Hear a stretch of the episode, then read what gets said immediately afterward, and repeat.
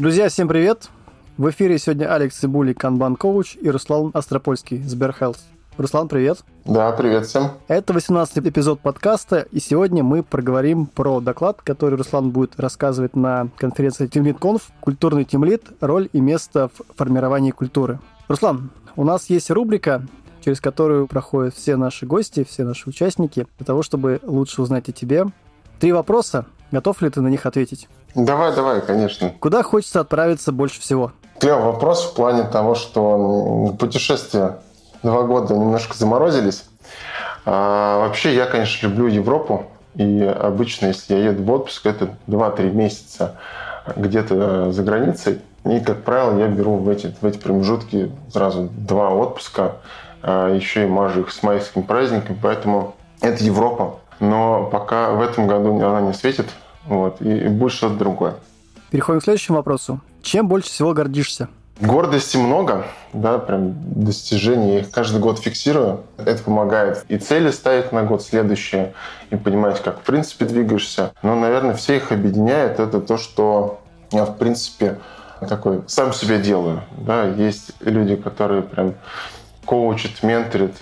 Конечно, это есть, но в основном а, вот эта вот самомотивация, которая она как-то движет своя энергия, она помогает двигаться.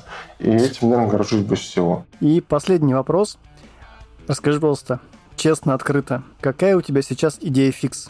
Слушай, прям одной, наверное, нету, но вторая моя роль и жизнь, да, меня так, не айтишная, это я очень люблю заморачиваться продуктивностью, целеполаганием, все, что с этим связано. Вот. И очень часто, на самом деле, думаю, о каких-то, не знаю, полустартапах, или мне очень нравятся ребята из Todoist, как они улучшают продукт.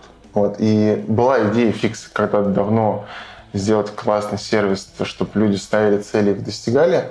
Ну, постепенно она куда-то ушла на нет. А вот продуктивность больше вот сейчас, как делать сервисы, которые позволяют тебе продуктивно работать.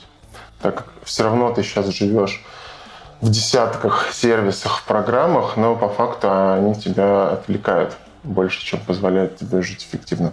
Спасибо. Давай переходить дальше. Руслан, расскажи, пожалуйста, о себе, о своем опыте, чтобы мы лучше познакомились с тобой, узнали тебя поближе. Да, смотри, в айтишке я прям давно года так с 2010-го, это прям, насколько я помню, точно опыт пошел работы именно айтишных компаний.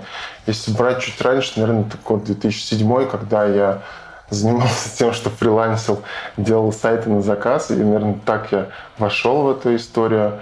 Вот. Сначала были простые истории на там Joomla, Drupal, каких-то Bittrex даже, потом, понятно, сайты стали тяжелее как сервисы, и там пришлось залезать уже изучать код. Начал с верстки, обычно HTML, потом JavaScript, ну и, соответственно, так оно потихоньку затянуло.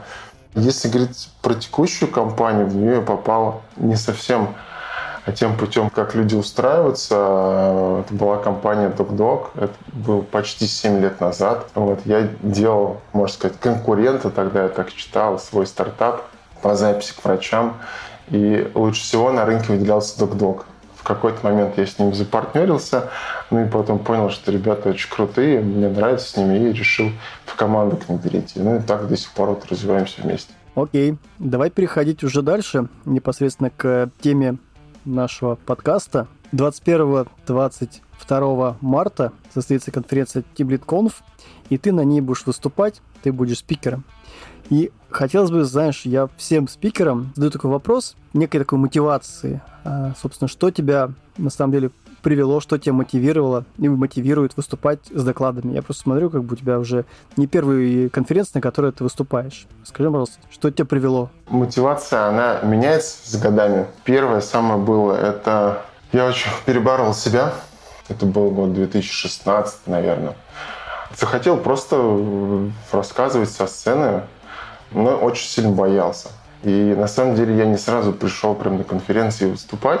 Я поступил в такой маленький клуб, это был сторителлинг, и там учили, в принципе, рассказывать истории, чтобы было интересно, красиво. Там я где-то занимался полгода каждую неделю.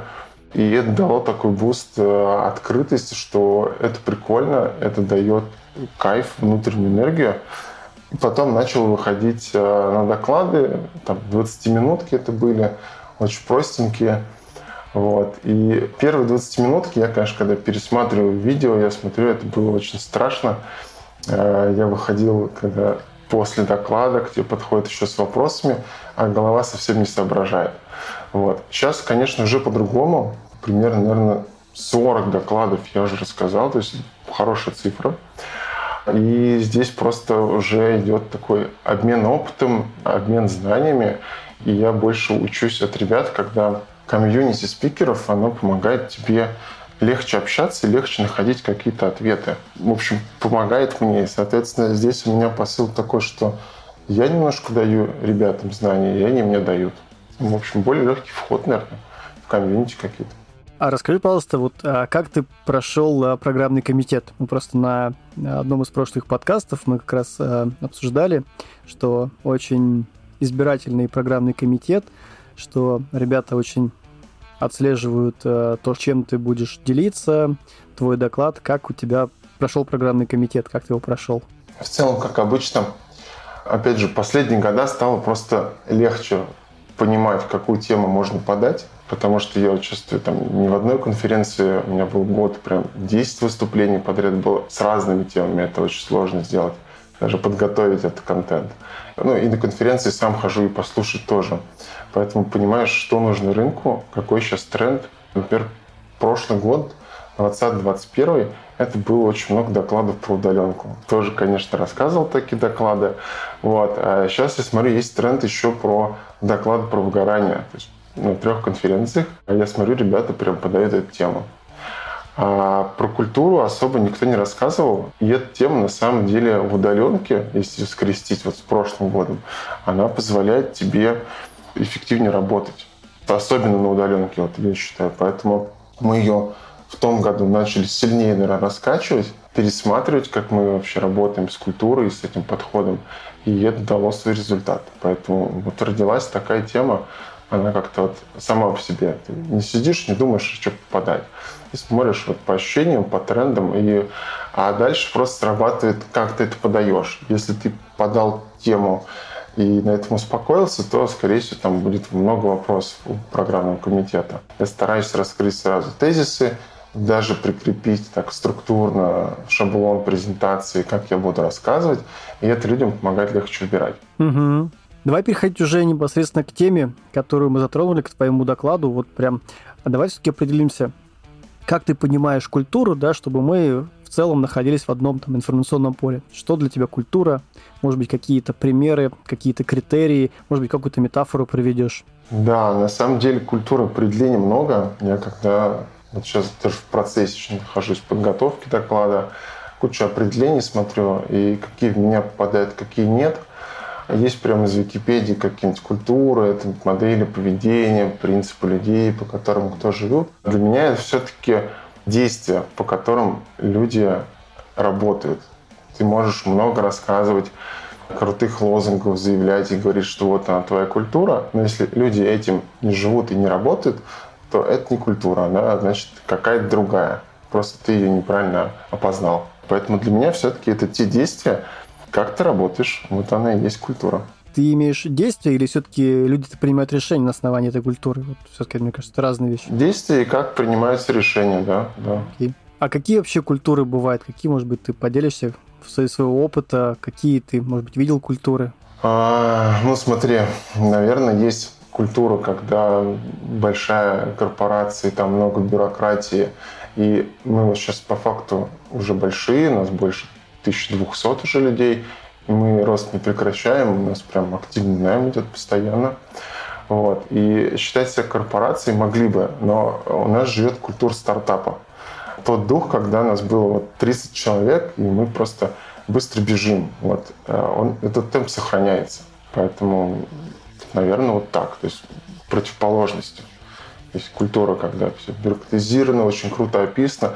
Мы за процессы, мы их любим, мы их описываем, но мы их не бетонируем. Интересно. А можешь рассказать немножко подробностей? Вот смотри, насколько я понимаю, у вас э, сначала был очень маленький стартап, и вы сейчас выросли до 1200 человек в компании. А вот как вам удалось сохранить вот эту культуру стартапа?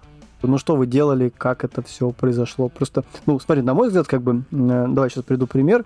Когда есть 30 человек, да, то, в принципе, ты с каждым человеком можешь договориться, да, и, в принципе, правила явны, даже если ты их описываешь, то каждый правило понимает. Когда вас становится уже 100 человек, уже начинаются разные трактовки того, что описано, каждый со своим опытом. Когда становится уже 500 человек, соответственно, фокус э, размывается. А вот как сохранить вот эту действительно культуру стартапа, действительно, когда у вас в компании 1200 человек? Поделись секретом. Да, смотри, на самом деле помогают люди. Это то ядро исторического нашего док-дока, так его буду называть. Тот состав людей, который начинал эту компанию, он почти не поменялся. Вокруг просто обрастают новые люди, которые нас усиливают, позиции. И, и вот это вот ядро, оно на самом деле несет культуру, и при найме, при отборе людей, с которыми мы хотим работать, мы ее также несем и рассказываем, что вот мы такие. И подбираем себе людей, близких по духу, которые также бегут. О, круто. Слушай, а скажи, пожалуйста, вот, может быть, у вас есть какие-то вещи, да, вот мы с тобой затронули, да, что культура – это действие, и культура – это некое принятие решений. А вот, может быть, есть какой-то, не знаю, лозунг, какая-то мантра, на основании которой вы транслируете всем, и ваши сотрудники принимают решения? Есть ли что-то у вас подобное? Ну, очень простой. Мы те, кто быстро бежим, это первый лозунг, который мы вообще говорим, когда люди к нам приходят. Если тему можно сделать быстро, в обход даже процессов, мы понимаем, что сейчас так нужно, мы так сделаем. Есть тяжелые темы. Все-таки мы медицинская компания, не только айтишная. У нас есть данные людей, да, и мы в этих вещах, конечно, соблюдаем сильное качество.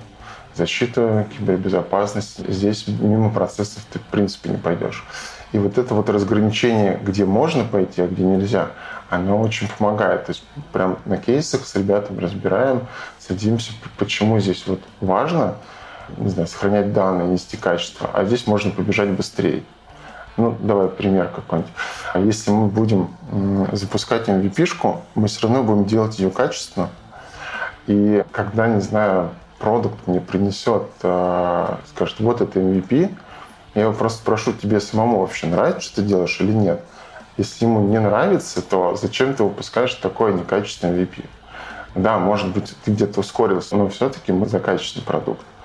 Дальше. А если мы запускаем явно быстрое направление, и как можно его запускать? Можно долго собирать команду, придумывать роли, описывать, как ты будешь с ним работать, зачем нужно направление. Можно просто взять трех людей, которые могут быстро бежать, а работать в кризисном режиме там, 24 на 7, и они запустят это. Как там, метафора такую есть, знаешь, а тебе надо высадиться на остров.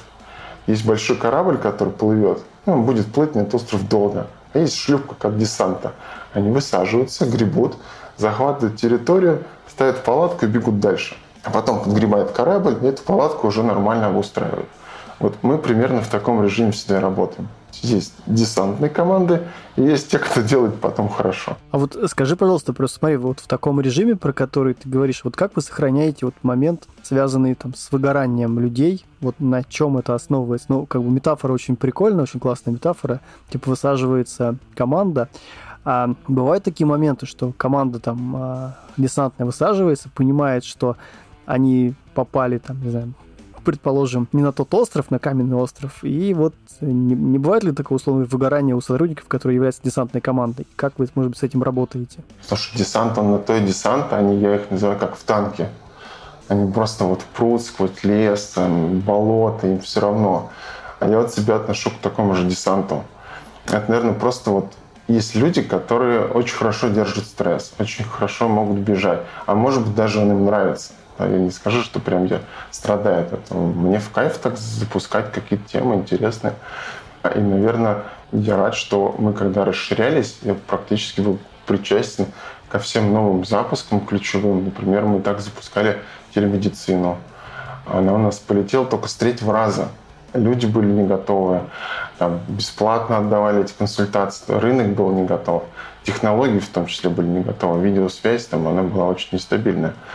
Мы запустились, то есть это прямо ты варишься в каком-то огне, потом выплываешь, выдыхаешь, и тебе хорошо. Потом приходят люди, они это делают красиво. Но вот этот старт э, все-таки опять же, скорее всего, это люди, да, которые способны, им нравится в таком режиме работать. Ну и про выгорание, смотри, понятно, что ты не запускаешь такие темы каждый день.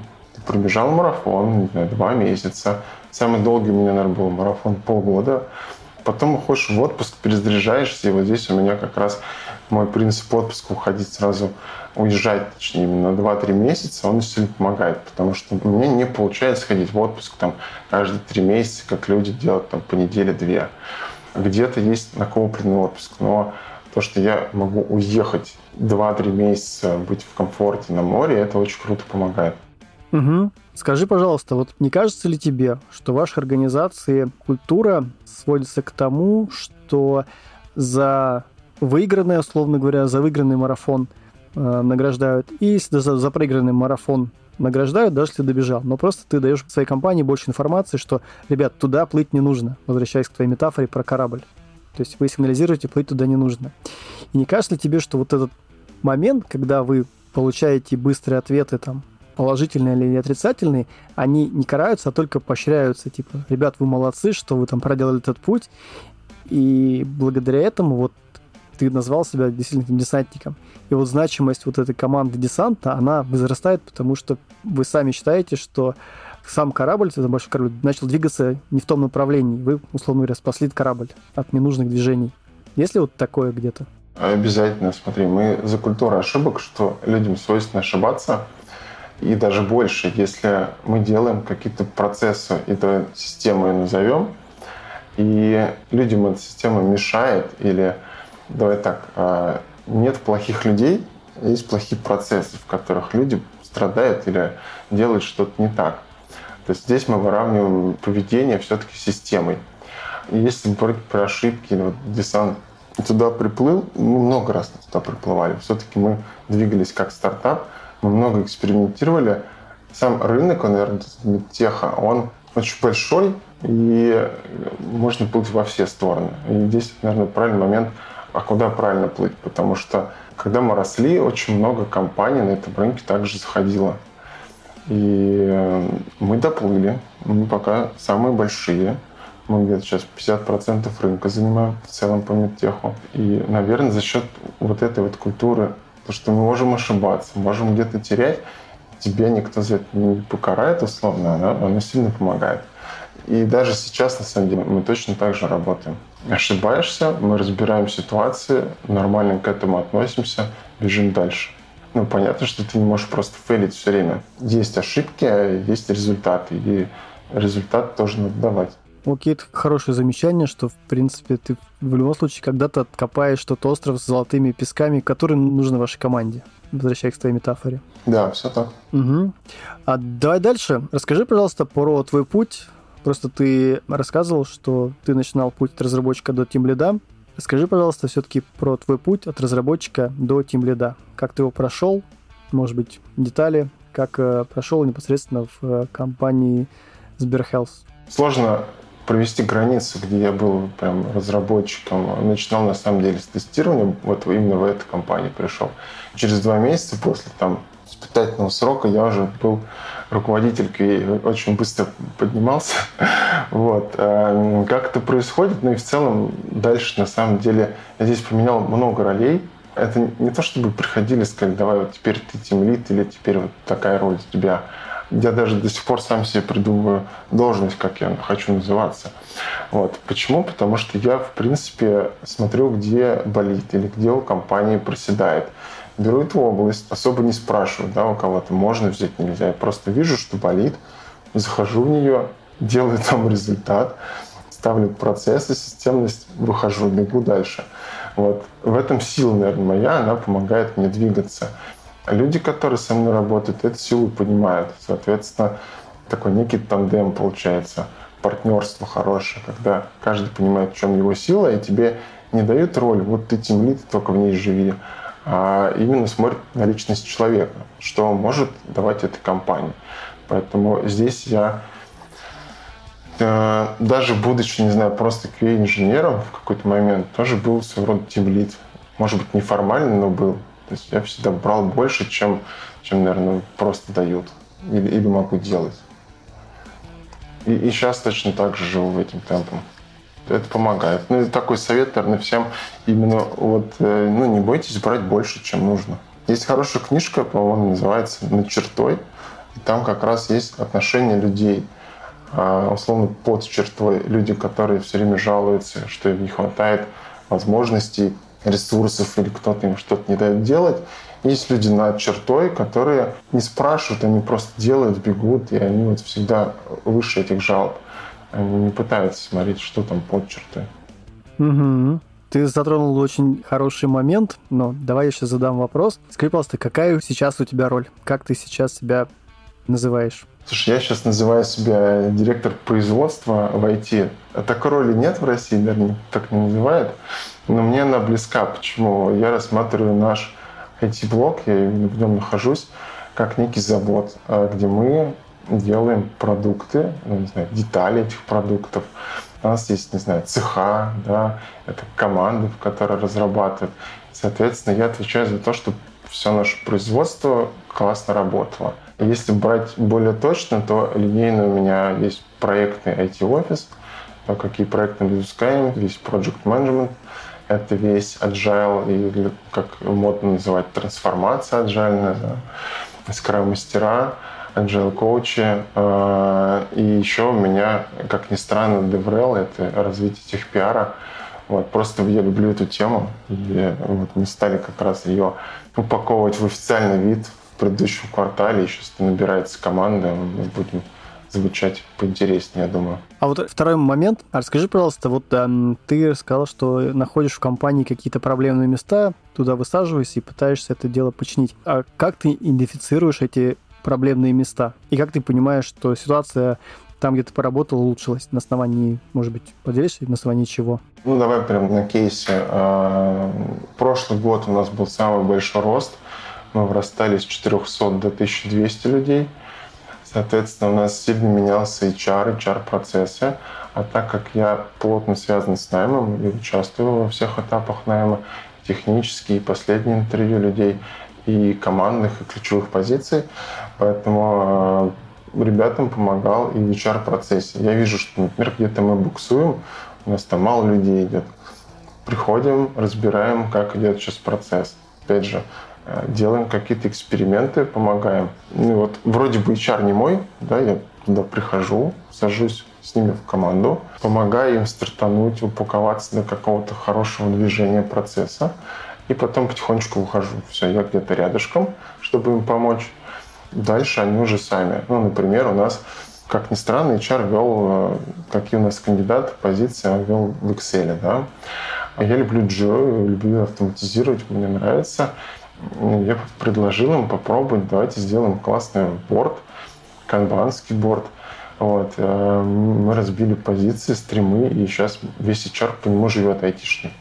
Очень прикольно. То есть сразу видишь, какие где люди, как долго мы нанимаем эти позиции, это замена или это новые люди. То есть прям можно статистику даже снимать очень быстро в моменте. Вот. А раньше было сложно. Ты понимаешь, что где-то надо нанять 10 людей, зачем они нужны, кто запросил этих людей. Приходишь, помогаешь, и люди бегут быстрее потом без тебя. Угу. А скажи, пожалуйста, вот э, такой момент. Мы все понимаем, что есть, условно говоря, некие там, эволюционные изменения. Эволюционные изменения, если они работают, то они остаются. А вот э, ты сказал фразу, что вот э, люди потом э, продолжают с этим работать. А вот что, как ты думаешь, что их ну, поддерживает дальше продолжать вот, использовать жиру? Просто зачастую, я поделюсь своей практикой, скажем так, я очень видел очень много команд, э, сервисов, людей, которые вроде бы, наверное, как ты, ну, я делал как ты, то есть я приходил, как бы рассказывал, показывал, потом люди такие, ну, что-то мне не, не подходит. И возвращались к своему инструменту. Поделись с нами, вот как бы, что помогает людям оставаться в новом инструменте? Ну, тут очень простой ответ, на самом деле. Это вовлечение. То есть ты не просто им приходишь и говоришь, вот система, теперь живите в ней, и им сложно, они страдают. Ты им говоришь, смотрите, вот система, я вам помогу ее внедрить, можем попробовать, не обязательно в ней оставаться. То есть ты им сразу говоришь определенные правила, по которым вы пойдете вместе. Дальше э, не работает, что ты им опять же настроил его, отдал и говорит, ну вот пробуйте. Или один раз объяснил, и, наверное, они поняли. Ты вначале очень плотно и руками вместе с ними живешь в этом.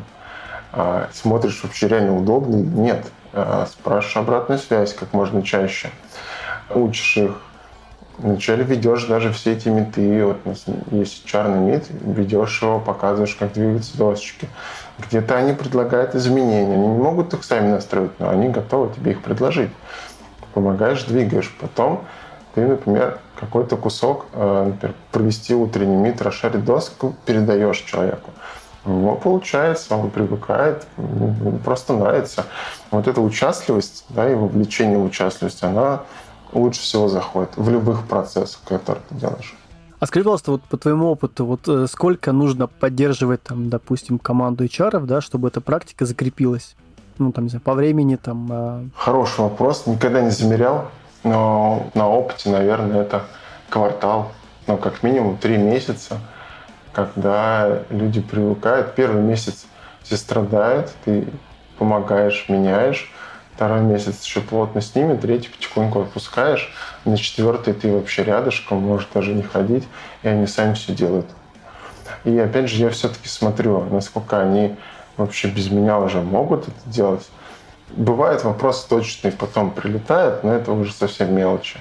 Я просто смотрю, насколько они все подтянули систему, живут в этом. Угу. Окей, спасибо. Давай, может, двинемся дальше на шаг вперед. Все-таки мы хотели бы вернуться к теме Тим Лида. И все-таки скажи, пожалуйста, а вот кто влияет на культуру организации? Да, первый человек все-таки это founder, даже не CEO. У нас founder, CEO — это сейчас разные люди. И тем не менее, фаундер — это тот человек, который максимально повлиял на ту культуру, в которой есть. Я помню в свой первый день, когда я в офис приехал, это было месяца через 2-3. Мы, в принципе, тогда уже жили на удаленке, вот 15 год. Мало компания с этим жила, у нас уже была удаленка, была нормальная история. Я пришел, и фаундер, он заряжает. То есть я первый день сразу зарядился настолько мощной энергией, что меня потом три дня дома она догоняла. И вот эта энергетика, которую он давал, она на самом деле заряжала всех остальных людей, и они начинают мыслить рассказывать своим людям, своим отделам в таком же духе. Да, и оно, по сути, вот от него очень плотно и продвигалось. И после этого я, на самом деле, стал точно так же двигаться. То есть какие-то вещи я вначале не понимаю, можно делать, нельзя делать. Подходишь, спрашиваешь. И то, что фаундер и мой непосредственный руководитель, тогда был CTO, он сейчас ушел с компании, он говорит, а зачем ты спрашиваешь? Просто делай я вот с этим принципом как-то живу, и оно работает. Вот. И я тоже всем остальным также стараюсь освещать, что да, я всегда с вами, я рядом, но если вы понимаете, что это нужно, и вы уверены, что можно делать, делайте. Не надо приходить спрашивать каждый раз.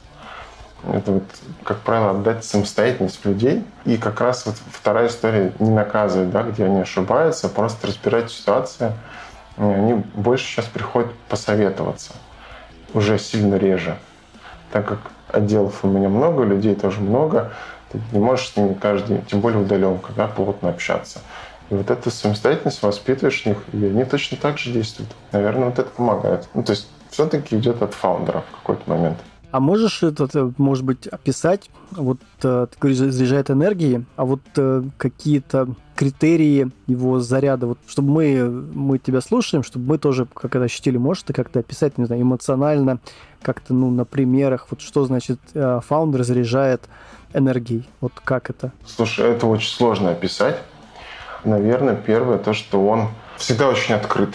То есть ты всегда можешь подойти, пообщаться, он достаточно громкий. Если он заходит в комнату, он привлекает всех внимание, да, и все понимают, вот пришел, и тебе хочется за ним бежать в таком же темпе. Сложно описать, да, это какая-то эзотерика, может быть, или просто харизма человека, которая либо есть, либо и нету, но в целом уверенность, которую он в тебе внушает, что вот ты стартап, мы очень долгое время жили на инвестициях, и инвестиции могли когда-то закончиться. Но ты веришь, что все будет хорошо. Не, ну так и получается. И эту же уверенность ты несешь в людей, которые вместе с тобой работают. Ну а дальше просто слова и дела, они не должны, конечно, отличаться. Вот. У нас, как правило, совпадают. Просто если позволишь, то я, наверное, дополню. Просто есть два показателя, которые ты прям явно подсветил.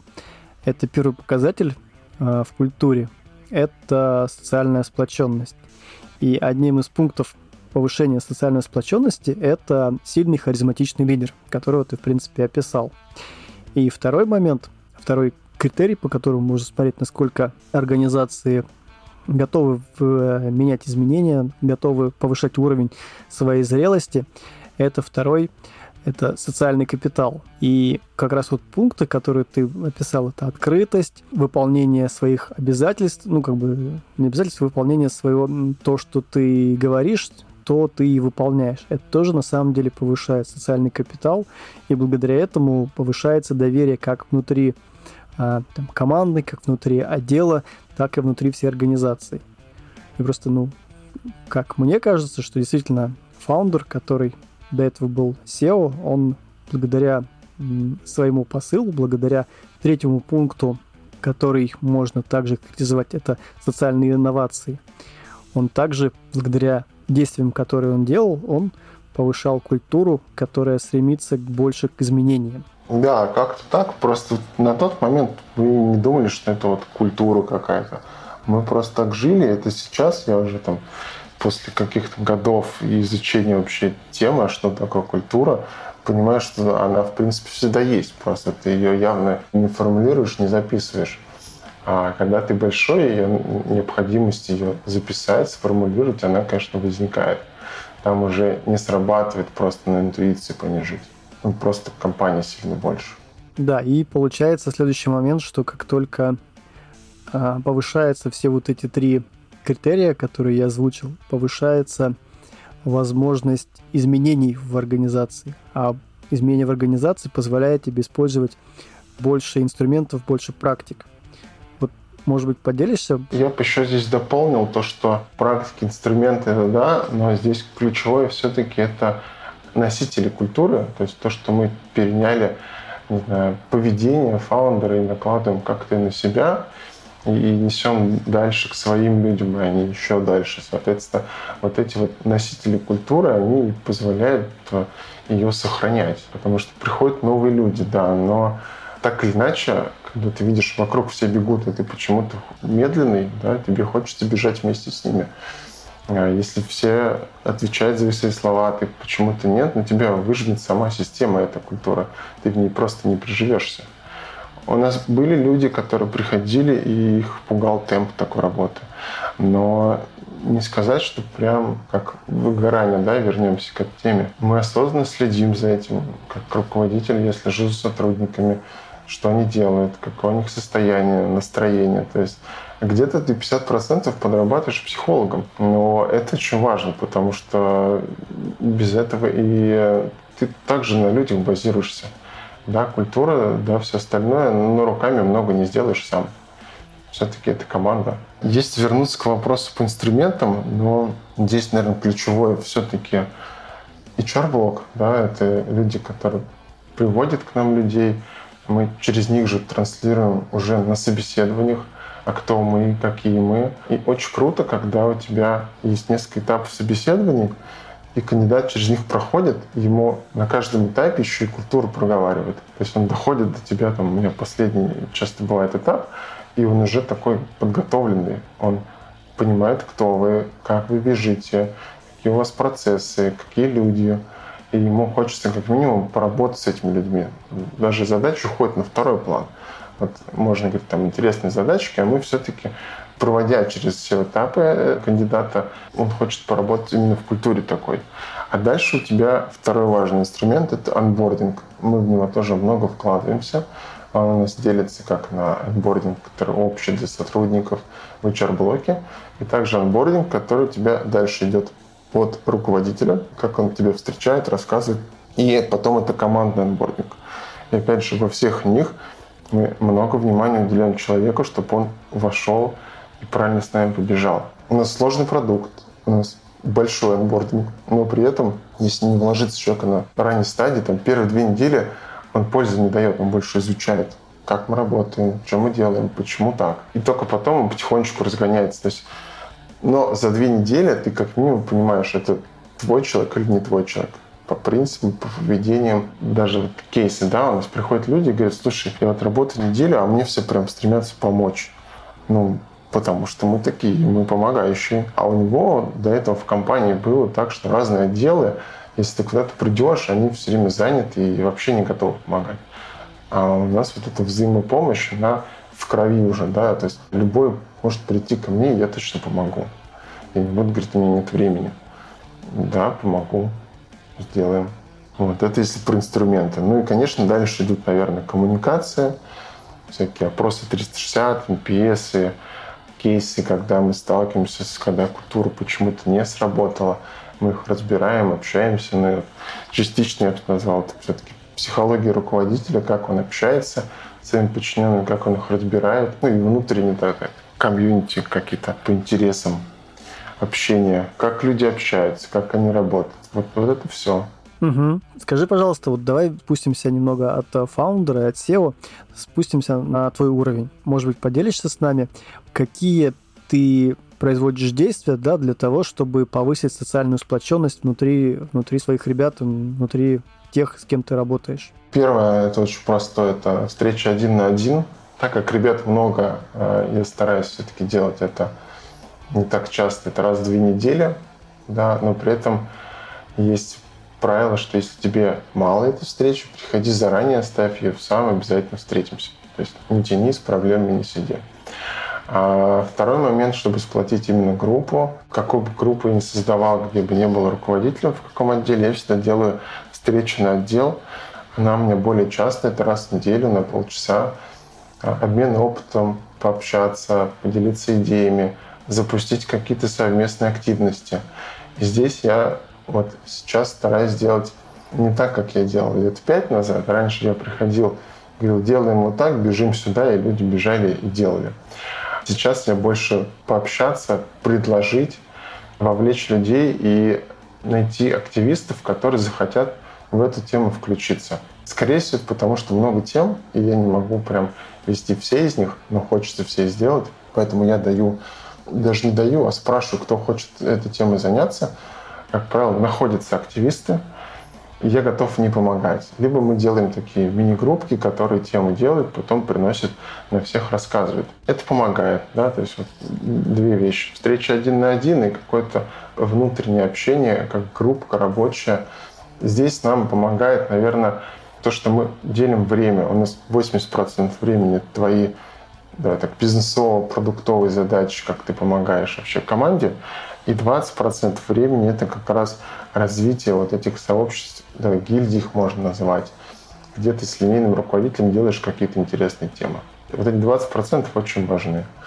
У технарей, прям явно разработчиков, это там техдолг и все, что они определяют к этому техдолгу. То есть мы даже не вводим прям правила, что такое техдолг. Внутри команды люди сами определяют, что им сейчас важно, чтобы они бежали, летели.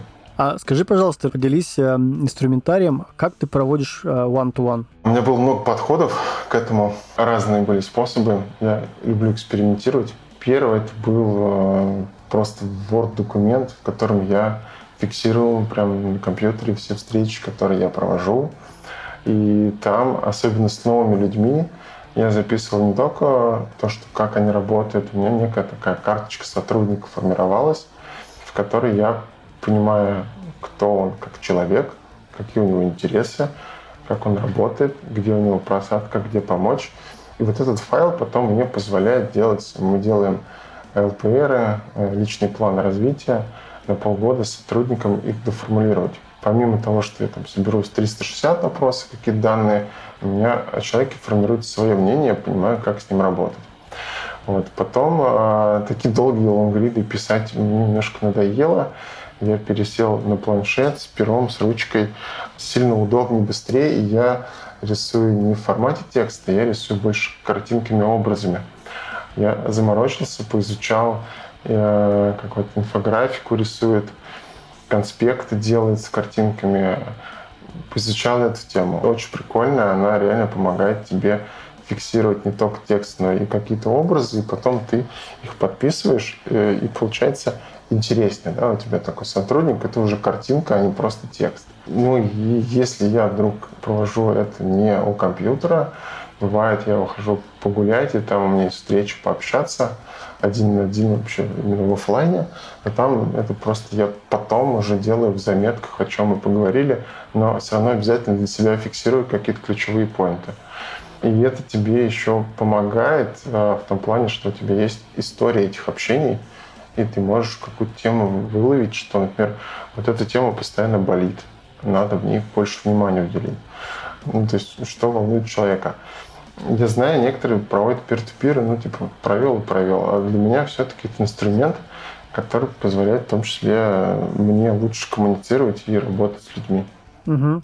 А вот скажи, пожалуйста, ты затронул такую тему, что до графической визуализации ты записывал некую карту, кто такой человек. А вот скажи, пожалуйста, вот, допустим, понимая, кто человек, ну, как бы, с кем он себя идентифицирует, ты как-то вот с этим работал, эту информацию как-то использовал в своей работе? О, обязательно. Это э, точки мотивации, да, что для человека важно, помимо его рабочих задач, куда его можно направить. У нас нормально принята культура да, изменения ролей. если человек мне будет говорить, что вот в этой роли я теряюсь, и вот это мне неинтересно, так неинтересно, то можно его подвигать в другую сторону, но сохранить в компании, потому что он уже твой человек окультуренный, да, он хорошо делает работу, но почему бы ему внутри компании не переместиться? То есть ну, не выжимать из него прям до последнего, вот ты пошел в эту роль, в ней живи. Нет, то есть я за культуру развития человека в принципе. Это вот мой личный подход. Человек развивающийся. Тишейпность. А, у меня очень широкая тишейпность. Я залезаю во все темы, которые мне интересны. А если брать разработку, это прям все окей, разработка, DevOps, мобильная разработка, в принципе, во все. И это мне тоже помогает работать. Я понимаю этих людей лучше, эти роли лучше, как с ними жить, какие интересы. И эту же культуру я людям транслирую, что ну, не надо быть и умирать в одной роли. Тишейпность – классная история. Да, я просто немножко о другой истории. Я просто сейчас приведу пример. На прошлом подкасте я ее приводил, но я опять повторю. У меня был такой случай пару лет назад. Я, на самом деле, ну, футбольный болельщик, хожу на матчи. Вот, и как-то пару лет назад э, к нам в организацию пришел руководитель, да, который тоже футбольный болельщик и болеет за родственный клуб. И вот, знаешь, на самом деле первая встреча началась, знаешь, там как-то формально. Так, то есть, как бы он там представился, рассказывал про свои какие-то заслуги. Там, я формально представился, рассказал то, что я здесь делаю, да. И в какой-то момент времени я перед этим посмотрел, что, ну, как бы на его страницу в Фейсбуке и увидел, что он как бы болеет за родственный клуб. Я говорю, слушай, а ты вот болеешь там за динамиков? Он такой, да, да, типа, хожу на стадики. И вот в какой-то момент времени, когда я понял его идентичность, что он является тоже футбольным болельщиком, я понял, что это точка для того, чтобы мы смогли найти некие моменты для увеличения социального капитала, да, для увеличения доверия. Не то, что мы там крутые там специалисты, я и он, а то, что есть как бы своя идентичность, к которой мы себя относим. И на основании вот этого мы, в принципе, после этого очень плодотворно работали вместе. И то есть, как бы, ключевой момент, что доверие, которое у нас было сформировано, оно было намного выше, чем то доверие, можно сказать, в моем ощущении, то доверие, как, когда мы, условно говоря, друг друга не идентифицировали. Вот скажи, пожалуйста, вот я к этому. Вот понимаю, что человек, допустим, идентифицирует себя там с кем-то, то есть у него есть некая идентичность. Вот ты как э, лид, как директор вот с этим как-то работал или встречался с такими моментами? Да, но здесь хочу ставить прям замечание, наверное, такое, да, что если у тебя интересы реально не совпадают, то не надо пытаться в них вписаться. Это будет уже некая манипуляция. Да? Ты скажешь, блин, классно, я тоже такой футболист, хочу играть в этом клубе. Но должна быть искренность, что да, вы реально совпадаете по интересам, живете. Но если ее нет вот этого матчинга, ну, ищите другие темы. Даже если будут просто рабочие, ничего страшного, не все люди там совпадают. При этом есть э, очень хорошая тоже метафора, ты приведу, мне говорил наш предыдущий исполнительный директор, он говорит, что вот представь, есть люди разные, есть квадрат, треугольник, кружок. Ты, например, кружок. Ну, не пытайся всех поменять под свою форму ты должен быть пластичным и меняться под этих людей. И тогда сильно легче пойдет. И это в свое время мне очень сильно помогло. Да? То есть я, с одной стороны, искренен, с другой стороны, я пытаюсь лучше понять человека, как я могу быть ему полезен. То есть все-таки я как руководитель, как тимлид, неважно, а, не тот, кто приказывает, а тот, кто помогает людям делать лучше свою работу. И поэтому вот этот матчинг более важен. Не просто найти интересы, а именно как ты этими интересами можешь помочь ему делать свою работу лучше. Да, здесь просто пример, который я сказал, он дает на самом деле, да, действительно, вы можете за счет э, рабочих моментов, за счет плуралистичности повышать социальный капитал, но и открытости, но и непосредственно помощи, взаимовыручки, многим вещам, которые, в принципе, благодаря которым увеличится социальный капитал. Я просто говорю, это как бы один из примеров, когда мы понимаем идентичность того, с кем мы говорим, это просто дает некие такие два шага вперед к, ну, к доверию между людьми. И не более того. Все правильно, абсолютно то есть, если ты просто встречаешься один на один, у тебя только рабочие темы, это такое странное один на один. Конечно, там есть часть и личного, и общения, и коммуникаций, и вот этих вот тем, которые не рабочие. Да, э, как э, если ты говоришь только о рабочих темах один на один, то надо задуматься, наверное, где-то у тебя уровень доверия, он сильно не дотягивает. Почему люди тебе не раскрываются, и ты с ними не можешь раскрыться, обсудить темы сбоку, например. Просто зачастую как бы в наша идентичность, она очень ну, широкая, там, допустим, от футбольного болельщика заканчивая, там, не знаю, отцовством. От, э, предположим, там, игры в настолки там, до игры в футбол. От э, просмотра фильмов о путешествии до действительно путешествий. И кто-то себе действительно, как бы с чего мы начали, да, ты когда представился, сказал, типа, я как бы путешественник, да, то есть это явно было в твоих словах, и, в принципе, на вот этой идентичности путешественника очень много людей, которые действительно очень любят путешествовать и много путешествуют. Действительно, вы бы уже на основании идентичности путешественника вы бы много нашли тем для обсуждения, и уже там сформировался бы, увеличился бы социальный капитал, ну, как бы, для дальнейшей работы. Угу, все так, да. Давай двигаться дальше. Следующий вопрос, который на самом деле у меня был заготовлен, это такой немножко провокационный вопрос. Возвращаясь все-таки к твоему докладу, мы, конечно, ушли в сторону, обсудили культуру. И я повторю, что ты будешь выступать с докладом на конференции TeamLead которая пройдет 21-22 марта, если я точно помню. Все правильно. Угу. Да. Коллеги из TeamLead говорят о том, что каждый доклад – решение конкретной задачи. Скажи, пожалуйста, вот твой доклад, который ты будешь представлять, какую конкретную задачу поможет решить твой доклад? Да, смотри, конечно, он решает задачу, но есть определенный посыл, который я все-таки хочу донести в людей. Я буду разбирать тем лида и его роль, как она менялась, потому что там тем лид, с одной стороны, функциональный руководитель, с другой стороны, в кросс-функциональной команде, с третьей, если какой-нибудь трайп появляется, четвертый отдел, это тоже для меня там тем лид. Ты так или иначе руководишь людьми и участвуешь в их жизни.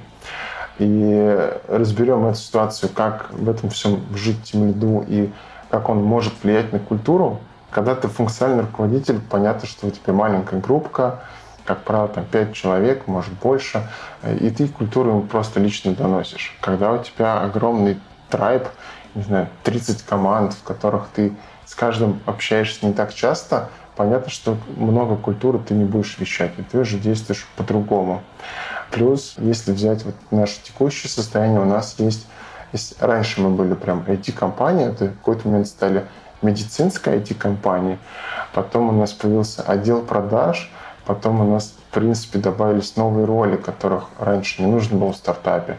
Все делали все, например, UX, а, кибербезопасность, дата-аналитика, системной аналитики. И это тоже определенная культура, которую тебя приносит. И здесь посыл, наверное, такой, что показать тебе, да, как он, в каком моменте существует, какая его роль, как несет культуру.